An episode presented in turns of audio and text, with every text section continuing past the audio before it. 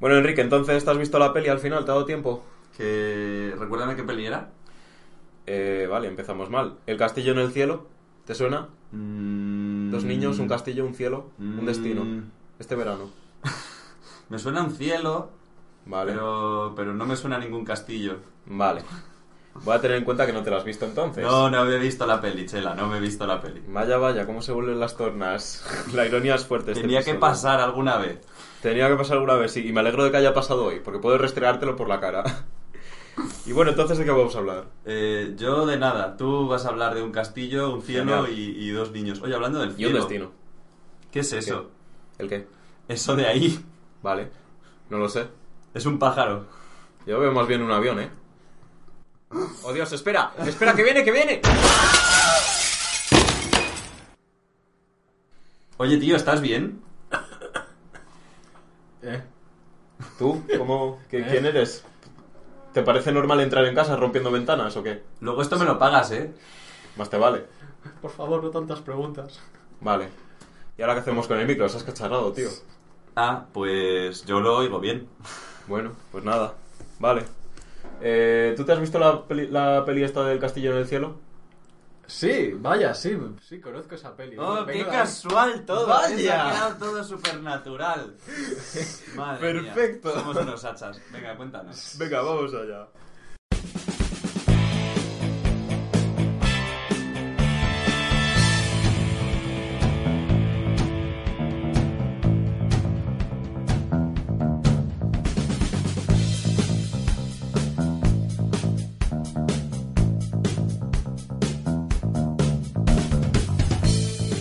Buenos días y bienvenidos a En Blanco y Negro Podcast.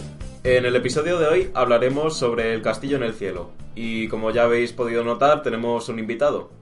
¿O no? Sí, Sí. Soy, soy yo, Jorge, Vale, sí, eres tú, Jorge. un amigo, un amigo de Chela, Así es. que estudia informática.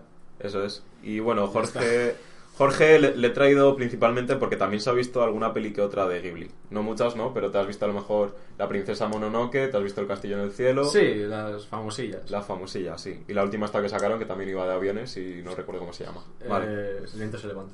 El viento se levanta. Eso es. Hoy estamos a tope, ¿eh? Estamos bien enterados de todo. Sí, sobre todo tú, por lo que veo, ¿no? Joder.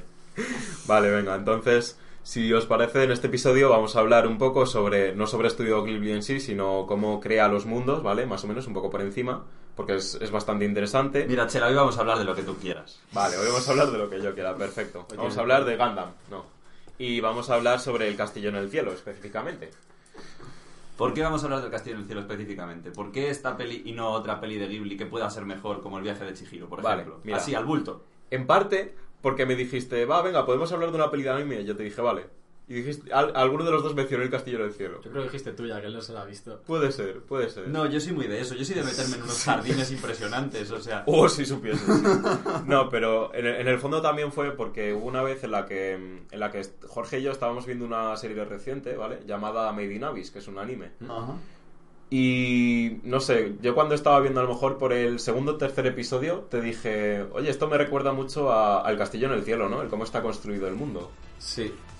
Y es porque uno de los. Bueno, uno, ¿no? El que pone. El que dibuja los fondos de Made in Abyss es el mismo que dibuja los fondos en Ponion.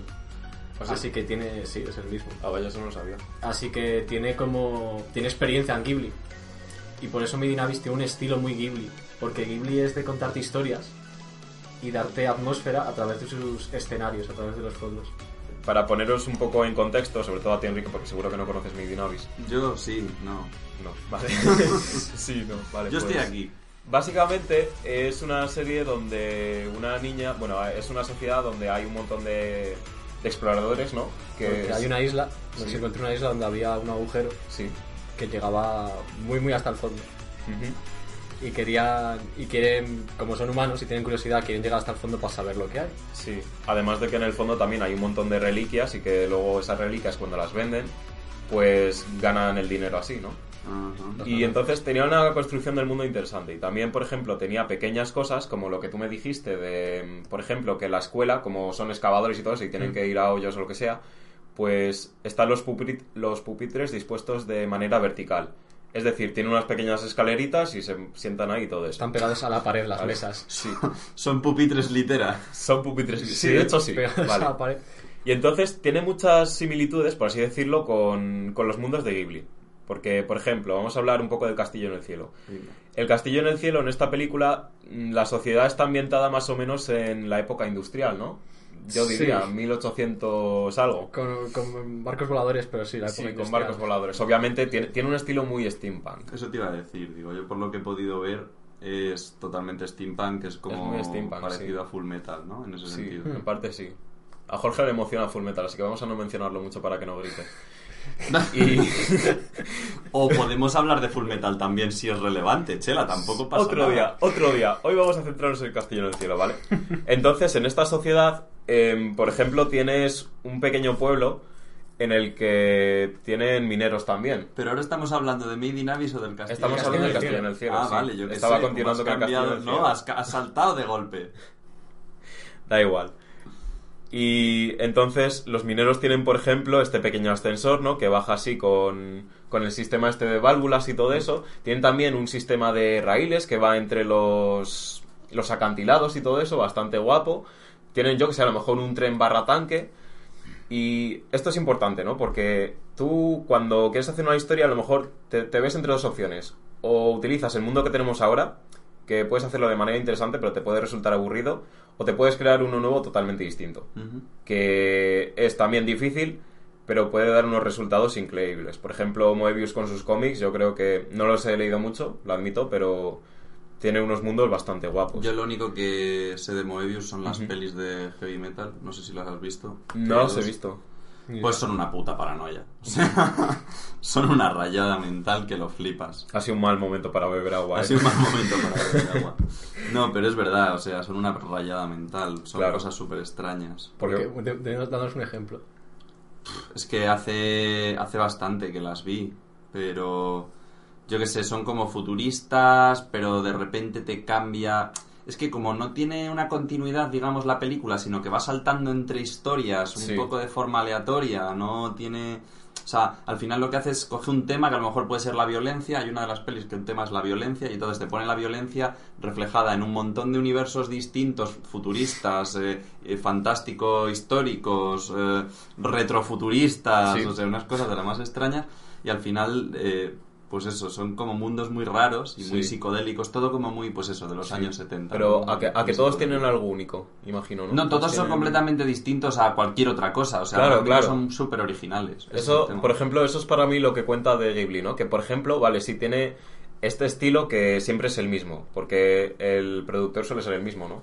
Eh, que es, lo tengo aquí apuntado, Isao Takahata. Este, este podcast va a ser increíble con los Vamos a, sí, no, Va a venir. va- vamos a avisar ya de que vamos a mm, san- sangrar miles de millones de t- nombres y de... Sí, sí. y de- de En este podcast vamos a ofender a los japoneses. Sí, o Guay, sea, en solo este- me sé dos. En este podcast vamos a ofender a, a mucha gente, a muchos lingüistas. Sí, desde luego. Entonces, vale, tiene este estilo que a lo mejor, no sé si lo habéis notado, bueno, Jorge tú sí, porque también lo has leído y seguro que lo has visto, pero tú, Enrique, no sé si has notado que, por ejemplo, es muy reminiscente de Heidi, Marco y todas estas series que veían nuestros papis. Y nosotros cuando Visualmente, las... Estudio Ghibli dice... Sí, sí, porque Isao bla bla, Takahata, perdón, hizo, bueno, trabajó en, en esas series y luego se unió con Miyazaki para crear Studio Ghibli. Miyazaki también trabajó en Heidi. Sí, sí, perfecto. Eso no lo había leído, así que ahí lo tienes. Menos mal que ha venido tu amigo Chela. Sí, ¿eh? es, como si, es como si hubiese invitado a una persona que sabe sobre esto. Hostia, ya, ¿eh? ¿Qué cosas? Y sí, en fin, que... Bienvenidos a En Blanco y Negro Podcast, donde las cosas se hacen bien, a veces. A veces. Y sí, a, a pesar de que tienen un estilo muy general y de que algunos mundos sí que parecen algo iguales, como por ejemplo Porco Rosso o Cuando el viento se levanta, a lo mejor, porque Porco Rosso no la he visto, pero tal vez. Vale, yo la he visto. Y te digo que está más o menos ambientado en, en el mundo real, básicamente en Italia. Hay, hay un motivo por el que tal vez Porco Rosso, El Castillo en el Cielo y, y El Viento se levanta tengan similitudes, porque leí que Miyazaki le gusta las cosas alemanas, la ingeniería alemana y Sí, le, le mola mucho lo- la aviación alemana sí, y los eso. tanques y todo eso. le mola bastante y se nota. Por ejemplo, en El Castillo en el Cielo los malos parecen... Sí, y esto, esto también se, se tras... Es verdad, sí, Nazis, en, sí. en el Castillo en el Cielo tienen como una mezcla entre trajes de, de alemanes y de, de rusos a lo mejor. no sé.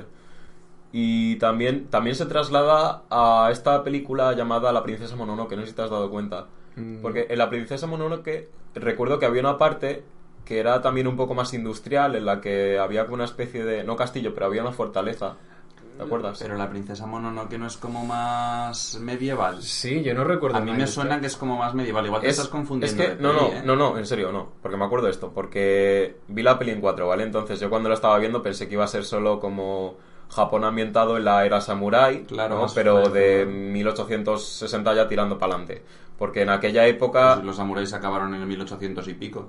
Sí, pero claro, porque es cuando empezaron a entrar los fusiles y cuando empezó extranjero a meterse un poco más en Japón. Y a partir de ahí empezó esta revolución también. Fueron, fueron muchas cosas. No nos vamos a poner Sí, con historia de Japón sí. ahora porque Va a ser muy largo, No, sí, creo que tengamos que ambientar una peli donde sale un cerdo A ver, que, de. claro, que, que no te digo que Mononoke sea, tenga cosas industriales, pero sí que tiene una esencia algo un poco más primitiva de lo que es lo industrial.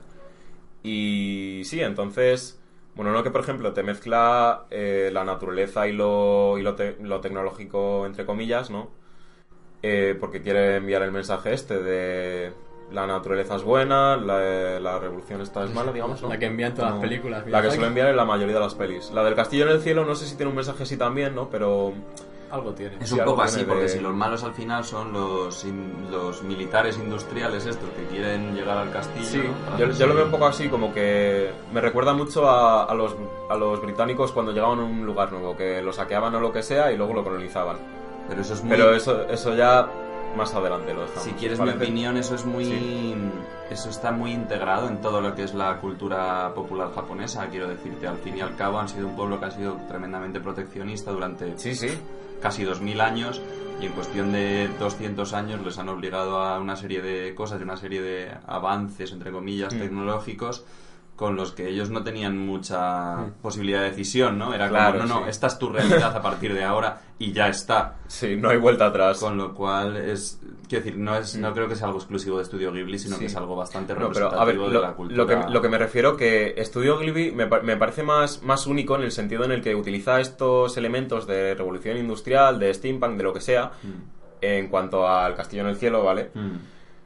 Y que de alguna manera tiene un toque más mágico y único. Ya no solo porque mezcla el estilo, sino porque mezcla también un mensaje que suele ser el mensaje que te da Miyazaki. Por ejemplo, también El Castillo en el Cielo, por ejemplo, está, está basado en, en un montón de cosas, de hecho. Por ejemplo, Miyazaki se fue a Irlanda, ¿eso lo has leído? Sí, Y ahí- a- a- a Wa- al pueblo de Wales. Sí. Y ahí es donde... Sí, el pueblo de Wales que también es el, eh, se fue ahí y estuvo durante fue eh, hizo varios viajes. En uno de ellos estuvo durante una revolución de mineros, que es la misma revolución de mineros que hubo que se ilustra en Billy Elliot. Y esa revolución de mineros le inspiró para crear el pueblo de bueno, el pueblo en general le inspiró para crear Sí, la- el pueblo la minero que al principio, Cielo, que al principio y la revolución ahora mismo no recuerdo en qué le inspiró, pero le inspiró en algo también de la peli. Sí, es, es decir, Miyazaki va cogiendo distintos elementos que él conoce, por ejemplo, la revolución esta minera, eh, lo que hemos hablado antes de lo- los aviones y tanques alemanes o lo que sea, eh, la naturaleza, y los va mezclando poco a poco para crear un mundo que es único. Porque, mm, vale, sí, es steampunk, pero yo algo como el castillo en el cielo no había visto en mi vida. También ten en cuenta de que esta peli la vi cuando era muy chiquitajo, es decir, Vamos, a- vamos a decirlo, la peli es de los años 80. Es de los años 80, pero yo creo que se distribuyó más tarde en España. Me después refiero- de la fama de... En España Me refiero que al ser de los años 80 es una película que estaba bastante adelantada a su tiempo, ¿no? En Sí. ese sentido. Que luego ya se popularizó más Estudio Ghibli en lo que es el resto del mundo, Sí. pero que cuando, según me habéis dicho, es la primera película del estudio, cuando sacaron esta película era como, bueno, pues nos la jugamos con esto y es un estilo diferente y a ver si, y a ver si cuaja. Pero- Y sí cuajó, pero no... O sea, podían haberse estampado. Sí, Sí, sí, claramente, claramente. fue arriesgado, pero tenían ya tenían ya un, un renombre en Occidente porque eh, Heidi, bueno, Bueno, Heidi no sí, sé cuándo se estrenó, sí. pero no solo Heidi, Sí. la la primera película que hizo Miyazaki, que era una película de un anime llamado Lupin Third, la enseñaron, en- fueron a Disney a enseñarla, porque Disney era, es la distribuidora de, de Ghibli, no sé si lo sigue siendo, Ujú.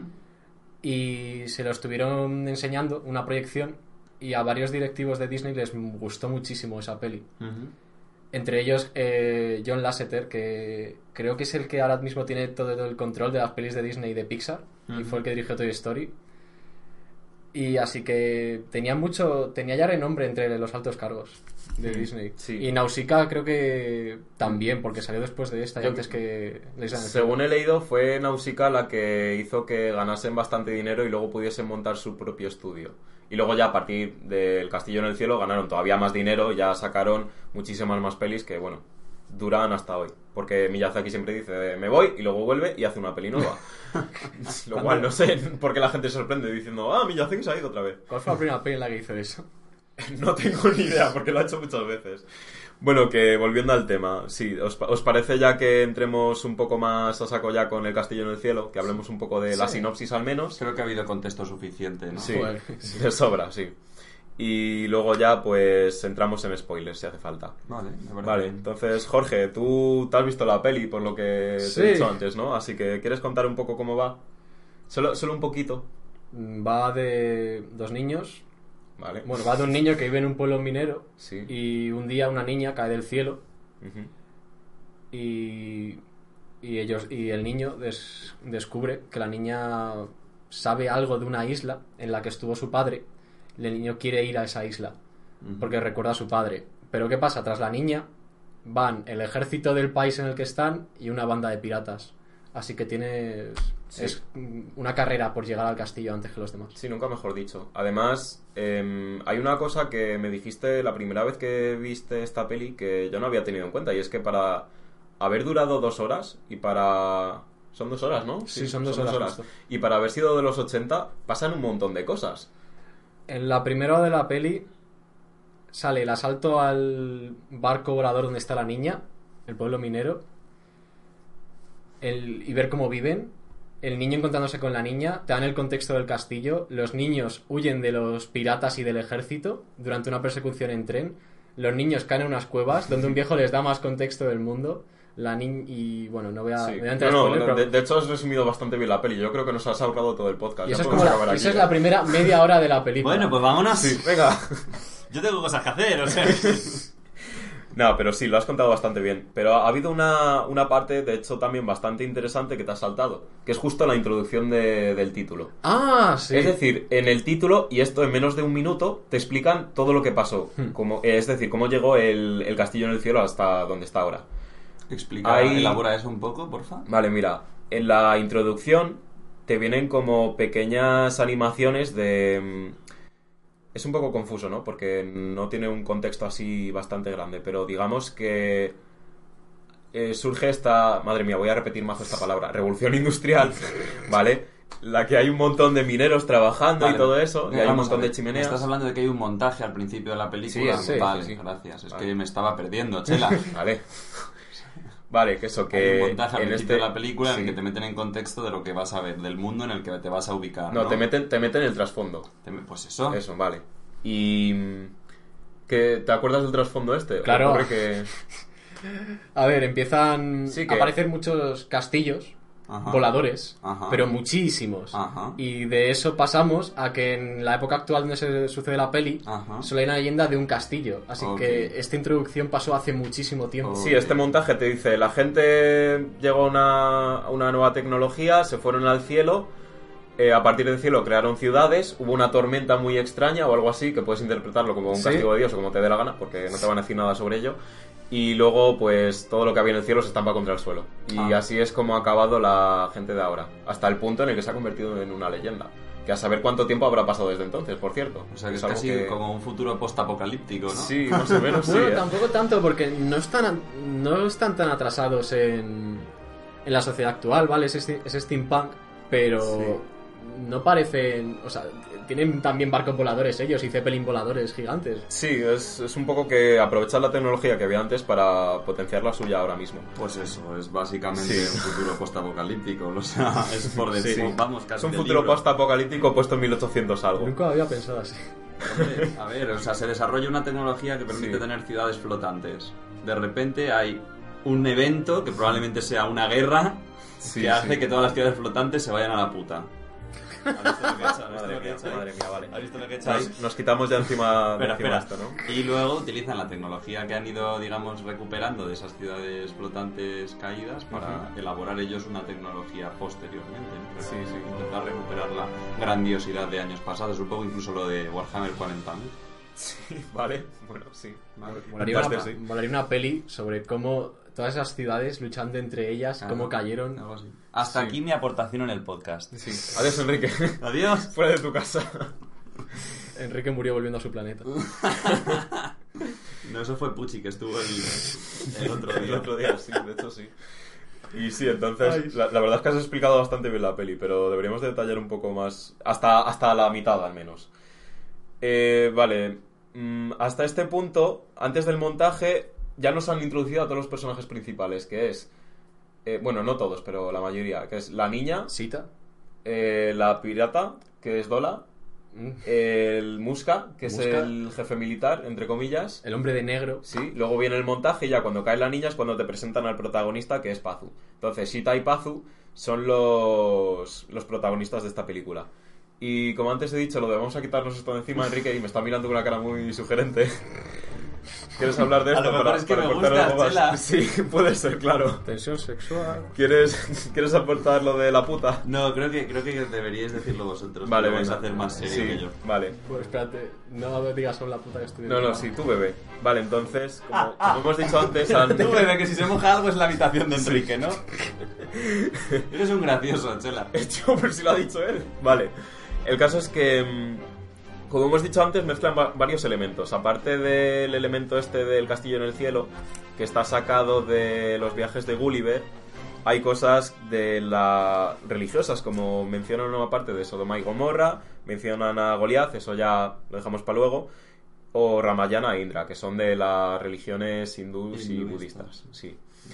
El caso es que mm, el tema más importante eh, en esta peli es la de los viajes de Gulliver, ¿no? Porque en los viajes de Gulliver hay una parte en la que entre las risas hay una isla en el cielo llamada La Puta, donde mm, Little ¿Quieres- known fact, esto es cierto. Sí, sí, no. Esto, esto- en los viajes de Gulliver está escrito literalmente así. claro, sí, Ah, por- es- Pero en los viajes de Gulliver está hecho aposta, sabiendo lo que significa, y Miyazaki no lo sabía. sí. Habla, habla un poco de, de la sociedad de ¿Tú de crees eso. que en los viajes de Gulliver está hecho aposta? Sí, Eh, leí, está leí- hecho aposta, sí. leí que lo hizo aposta, sabiendo. ¿Un el- angloparlante sabía exactamente lo que significaba la puta?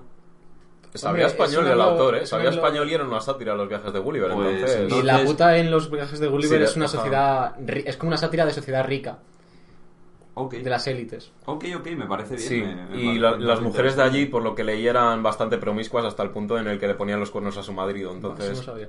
Perfecto, pues ya, ya que, ahora que ya tenemos contexto de dónde viene el nombre de la puta, Sí. Vamos a explicar por qué Miyazaki cometió el terrible error de pisarlo. Porque- vale, a Porque ver. Miyazaki no sabía castellano. Miyazaki no sabía castellano y este es un problema bastante gordo. eh, porque en, la, en, la prim- en el primer doblaje lo ponen como la puntu. En el segundo doblaje, que es el que viste tú, Jorge, directamente pasan del tema y lo llaman la puta. Niños Si no me pequeños dicen, la puta. Sí, vamos a la puta y todo eso. Y claro, mm, yo cuando era pequeño me extrañaba porque oía la puntu, pero hay un dibujo en el que te enseñan un, bueno, sí, una foto del castillo en el cielo y se llama la puta. Todo seguido. todo seguido, sí. Obviamente en, en japonés se, se dice rabiuta o algo así, así que Rabiuta. tiene una pronunciación que, claro, tiene Tienes un, un japonés ahí, vamos. ¿Ha visto? Súper bueno. Tenku no shiro rabiuta. Así. Yo creo que Miyazaki estaba leyendo los viajes de Gulliver y vio todo esto de que era un castillo en el cielo. Dijo, oh, sugoi, sugoi. Y, y hizo una peli basada en ello. Ah, digo, perdón, repite eso, por favor. Oh, sugoi. Ojo shiroi. Sí. No sé, igual, Miyazaki no pilló que era una sátira porque no sabía español. Y. Hostias. Sí. Pasa mucho eh, cuando los japoneses leen libros ingleses, que no se enteran de la mitad de las cosas. Sí, en fin, entonces, como has dicho antes, esto es una, una carrera para llegar al castillo en el cielo. Por un lado tienes a los niños que quieren ir a la Puntu, yo lo voy a llamar la Puntu para que no haya tanta risa, ¿vale? bien. No, sí, ya. Sí, y que quieren ir a ese lugar. Luego tienes a los piratas que quieren el tesoro del lugar. Y luego tienes a los militares que, bueno, quieren el poder del lugar. Vale, vamos a explicar un pelín más de las motivaciones de cada uno. ¿Por qué los niños quieren ir al lugar? Porque no has explicado por qué los niños quieren ir Vale. al lugar. Los niños Antes, quieren ir ahí sí. porque, bueno, la niña principalmente lo que quiere es huir, vivir tranquila y huir de los militares que quieren su piedra, porque tiene una piedra que lleva a la puntu. Pero el niño, Ajá. su padre, eh, la, la buscó y la encontró, por eso tienen una foto de la isla, pero nadie le creía. Y dejan caer que su padre está muerto y el niño lo que quiere es encontrar la isla, en parte para demostrar que su padre no mentía y en parte porque si eres un niño pequeño y tu padre te dice que hay una isla gigante con un castillo y riquezas, pues quieres ir allí. Sí. De hecho, no es que te lo dejen caer, es que te lo dice el propio niño Va. en la escena. O sea, es un poco como el niño obsesionado con lo, lo que Sí. consiguió descubrir o no consiguió descubrir el padre, ¿no? Claro, sí. De hecho, Vale. en, la casa del niño tienes, por ejemplo, algunos proyectos que dejó el padre atrás y el niño los está mm, Investigando. Los está investigando, está jugando con ellos y todo eso. Vale, y la niña lo que quiere es que la dejen en paz porque tiene una piedra. ¿Habéis Sí, dicho? sí. A ver, es que hay, hay una escena en la que Sita te cuenta su historia. Ajá. En la que... Esto no es un spoiler, por cierto. Los spoilers los meteremos ya cuando vayamos a la segunda parte de la peli. Que ella vivía tranquilamente con su familia hasta el punto en el que, bueno, su familia murió, tarde o temprano, y se quedó huérfana. Y en ese punto es cuando la encontraron los militares por razones que veremos en los spoilers. Ok. Y quieren la piedra mágica que se llama Polucite en el doblaje original, es decir, en japonés, no sé cómo lo habrán llamado en español, No sé el japonés. también. porque, vale, porque de esa manera pueden encontrar la isla. O sea, la piedra de la niña sirve para encontrarla. y Sí, tal. es, es como el McGuffin de, de esta peli. Vale, el, pues eso, el es coso que mueve la, es la trama. interesante sí. saberlo también. Vale, luego, los piratas. Los piratas. Los piratas son piratas, quieren tesoro. Vale, Punto. perfecto. Ya está, fantástico. no necesitas Simple y más. directo. Son- Simple y directo, Quiero sí. decirte, eso es una cosa habitual en este mundo que hubiese piratas por ahí. Aparentemente sí, ¿no? cosas. Son Vale, piratas vale. voladores. Sí, son piratas voladores que van en un pájaro volador. Perfecto. Con pájaro, pájaro mecánico, perdón. Pues ya está. Y ya el está. ejército quiere la tecnología que se encuentra dentro del castillo porque Armas. entiendo que ellos han ido recopilando tecnología de otros castillos, ¿no? Sí. Y lo que quieren es ver un castillo funcionando para ver exactamente cómo, Hmm. cómo aprovecharlo al máximo, ¿no? Eso es. Muy bien, pues ya tenemos a los tres participantes en la carrera Así es. y podemos dar pistoletazo de salida. Sí. Y. Y menudo pistoletazo. Y menudo pistoletazo, sí. Eh, entonces lo que ocurre es que los piratas encuentran a la niña y al niño, los niños salen huyendo y se caen en unas minas. No, no, no. ¿No? Bueno, Bueno, sí, hay una pelea así bastante graciosa. Pero entre eso hay una persecución, lo- les ayudan los del pueblo, van sobre raíles, se encuentran con el ejército por un lado y con los piratas por otro, les tiran misiles y luego caen, caen a la mina. Joder. En este mundo es normal lanzar misiles y cosas así. A niños esto- pequeños. A niños pequeños, sí.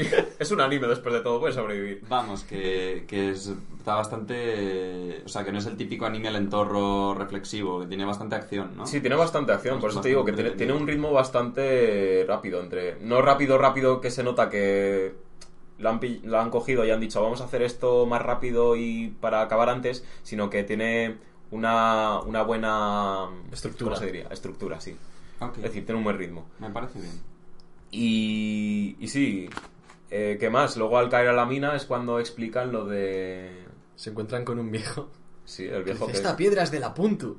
Y les explica un poco que las piedras son especiales y son lo que usa la isla para volar o algo así. Sí, que en, en ese, en ese momento no, no te lo dicen exactamente, pero te dejan un poco caer que la sociedad antigua esta que se fue al cielo utilizó estas piedras pues para poder volar, ¿no? Y por eso la niña también pues cae del cielo y sobrevive porque acaba flotando, entre Una- otras cosas. Una cosa que me dio, una sensación que me dio esta escena, a lo mejor fue, fue solo a mí, es que la niña, bueno, es que la niña es huérfana, no tiene dónde ir, Ujú. Ujú. pero el niño solo está preocupado por la isla, por llegar a la isla, pero la niña, la niña no parecía muy entusiasmada por la idea. Pero no tocan nunca el tema, no sé. Es que la, la niña lo único que quiere es que no le toquen las narices, porque ella vivía en su maldita casa muy a gusto hasta que llegó este tío llamado Muska y le tocó las narices. Y mató a su familia. No, ya estaba muerta su Ah, familia. ah, Así que, no claro, sé. por eso la cogieron, porque no había nadie para pararles, ¿sabes? es lo que tiene cuando eres huérfano. Joder. El caso es que mm, esta escena también me, me impactó un poco, ¿no? Porque entre, entre la música, que la música de esta película me parece bastante bonita también. ¿Cuál, ¿Cuál de las dos? Perdón. Hay dos bandas sonoras. ¡Oh! ¿What? ¡Oh! ¡Plot twist! Mira, mira, mira cómo la ha tirado, ¿eh? Es el M. Night Shyamalan Vale, vale, vale, vale. Madre mía. En realidad estamos muertos. Ostras. Jorge, explica- pues, explica no, sí, eso. explícate. A ver, no. en, en la versión oriental. Y si te puedes explicar sin ponerte la mano Sí, lo delante de la siento, lo siento, lo siento, lo Perdona, siento. es que mucho. Jorge es nuevo en esto, ¿sabes? Sí, le, le he traído aquí. Es mi primera vez, estoy muy nervioso. Venga, tira.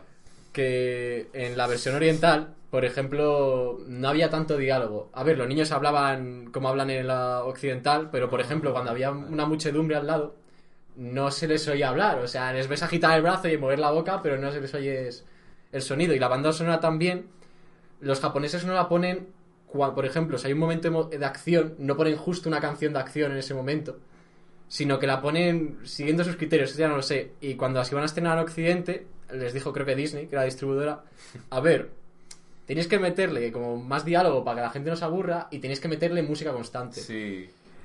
En la original, en la versión original, eran entre de 30 a 40 minutos de música Ajá. y en la occidental se le hizo la música para añadirle unos 60 minutos. Para que fueran 60 minutos de música. Ah, hasta 60 Ah, 20, vale. minutos, 20 minutos más. Eh, casi el doble, realmente. Sí, Sí. sí, es, es un poco como la situación que tienes con 4Kids, ¿no? Que censuran cosas o meten cosas que no tienen nada que ver para... 4Kids es una distribuidora de anime también que, por ejemplo, en One Piece a lo mejor había escenas que, en los que los personajes tenían sangre, pues en 4Kids lo que hacían era les quitaban la sangre. A lo mejor los personajes tenían una pistola, pues en vez de una pistola les ponían una pistola de agua, para que no fuese tan violento. Ya, ya, entiendo, entiendo. Esas Vale, cosas. ok. Pero sí tiene sentido. No, pero con la banda sonora me refiero a la música, ¿vale? La música original. Que es también bastante curiosa porque tiene algunas que otras partes melódicas que son bastante recurrentes. Y hay partes que no tienen música. También. Por sí. eso les dijeron, no, no, aquí meten música, la gente se aburre, Sí, esto es Occidente. es cierto. No, pero por ejemplo, en la escena esta de la mina tienes una música así tranquilita, un poco ya más espacial también, por así decirlo, que tiene un ritmo lento, pero que tiene estos pequeños timbres, ¿no? De xilófono, entre comillas, porque no sé qué instrumento es. Y mientras el hombre te va explicando el, el cómo funciona esta piedra y lo que pasa con ella.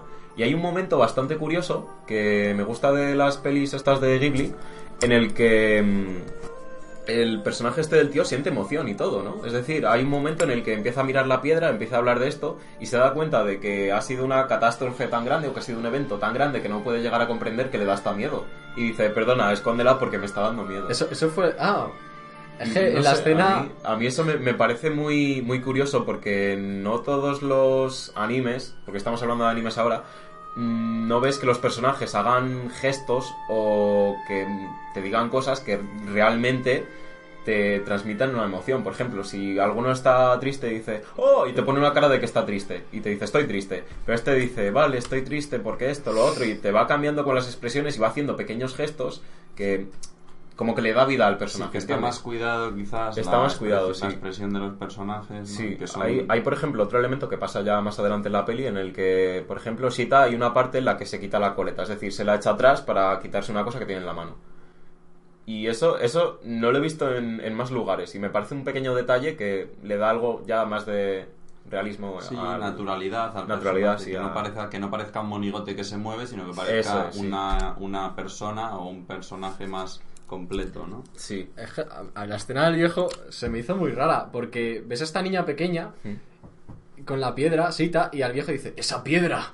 Oh, y ves cómo le tiembla la mano mientras se va acercando a la piedra, como si fuera el Señor de los Anillos. Qué bueno. un poco el Señor de los Anillos. ¿no? Y, luego, y, luego, y luego dice, no, es que tengo miedo, pero parecía otra cosa esa escena, parecía que le Pues iba a no sé, quitar la no piedra. sé, a mí, a mí me pareció que le, que le daba un, un pequeño toque al personaje. Además de que era una buena exposición, ¿no? Sobre, Sí. sobre lo que era. Y mi pregunta ahora es, ¿este viejo o este anciano o este anciano sabio Sí. típico eh, está en la peli para algo más que para soltar rollo o, No o- vuelve a salir. tiene su sen- no vuelve a salir No, no vuelve a salir. O sea, te, te sirve para dar un poco de exposición y para decir, el niño tiene familia, así que no está tan solo. llega el tío suelta el rollo y dice sí. a tomar por Sí. culo Es que estaba en las cuevas porque últimamente las piedras brillan.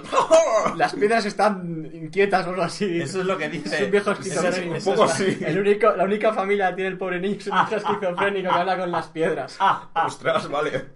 Jorge, esto ya lo dejas para tus teorías de YouTube, ¿vale? ¿Qué teorías, tío? Y, y bueno, continuamos con la peli. Hostias, Que después de que sal- salgan de la mina es cuando los militares les pillan. Sí. Y yo creo que a partir de aquí es el punto en el que deberíamos de cortar por si a la gente le ha interesado lo suficiente esto y meter los spoilers. Sí, porque esto es la primera media hora de la peli. Bueno, no realmente, son más bien los primeros 20 minutos o así. No ¿Cómo, de- ¿Cómo le gusta? Es que a mí me lo hace siempre, además. Nada, me puedes Lo que has dicho no es correcto, la diferencia es de dos minutos. Perdona, Chela, perdona, perdónale. De hecho, te, te- te lo No dijo me pegues, Puch en el último Me episodio. lo dijo ¿eh? Pucci también, sí, sí, sí, es Y que tú me lo dices a mí. vuelan los cuchillos. Es nuestro este leitmotiv aquí. Sí. Y sí, a- Guarda, guarda la chanda, por favor. Vale, entonces a partir de aquí es cuando metemos spoilers y yo hago una pequeña pausa para añadir que hemos ofendido no solo a Pucci, sino a, A a los los fans japoneses. japoneses, sí. Bueno, a los japoneses, perdón. Sugoi. Sugoi, sí. Subarashi. ¿Quiere- ¿Quieres explicar un poco lo que pasa aquí? ¿O tienes alguna pregunta, Enrique? Quiero, quiero decir una cosa Sí. solo. Que vamos a hacer un interludio musical ahora, si te parece. Para separar eh, la primera mitad sin spoilers y la segunda mitad con spoilers.